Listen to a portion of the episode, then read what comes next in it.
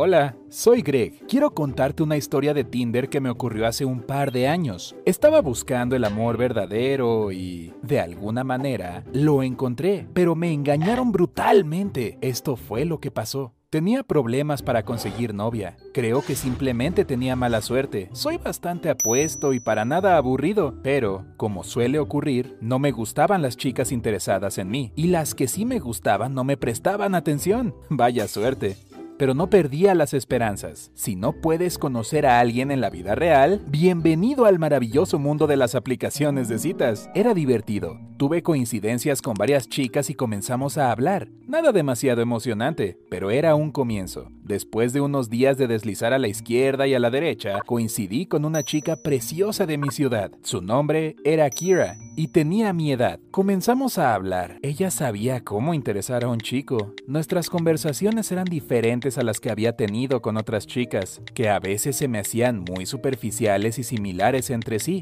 Kira me atrajo desde el primer momento. Era hermosa y además ingeniosa.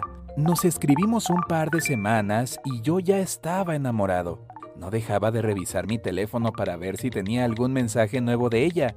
Señal clara de que había llegado la hora del siguiente paso.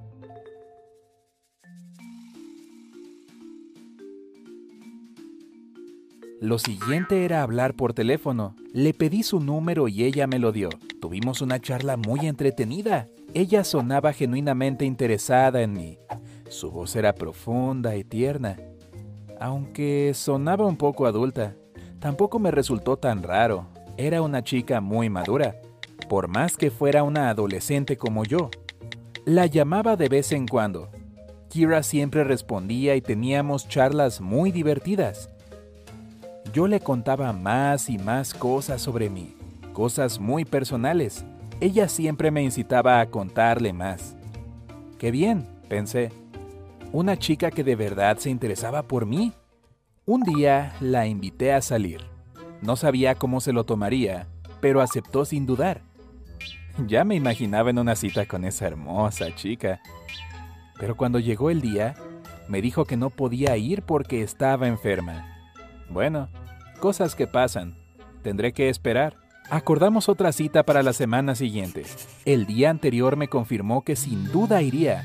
¡Hurra! Pero una hora antes de la cita, me escribió para disculparse y decirme que debía acompañar a su madre al doctor urgentemente. ¡Qué mala suerte! Agregó que la próxima vez no faltaría, que estaba un 100% segura. Como imaginarás, la vez siguiente me canceló por otra razón. Yo comenzaba a irritarme, pero sus disculpas parecían tan sinceras que no dije nada.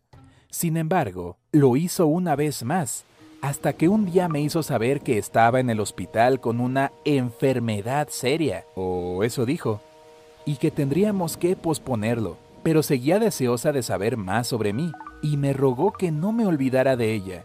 Le pregunté si podía ir a visitarla. Le pedí que al menos me dijera qué hospital era ese, pero Kira se negó. No quería que nadie la viera en esa horrible condición. Tampoco aclaró qué era lo que tenía, solo dio a entender que se trataba de algo muy grave. No hace falta aclarar que me preocupé mucho. Decidí que debía ayudarla de alguna forma. Estaba convencido de que, si la encontraba, ella no intentaría alejarme. Me pareció un poco romántico. Así que encendí mi modo Sherlock y me propuse averiguar más sobre ella. Una de sus fotos en la página de citas la mostraba frente a una secundaria. Supuse que estudiaba ahí. Lo mejor iba a hacer ir y preguntar a los estudiantes si conocían a Kira. Ahí podría obtener más información sobre su problema y averiguar en qué hospital se encontraba. Un día salí de clases un poco más temprano y fui a esa secundaria. Imagínate la escena. Llego a la escuela, hay un receso. ¿Y a quién crees que veo? Kira.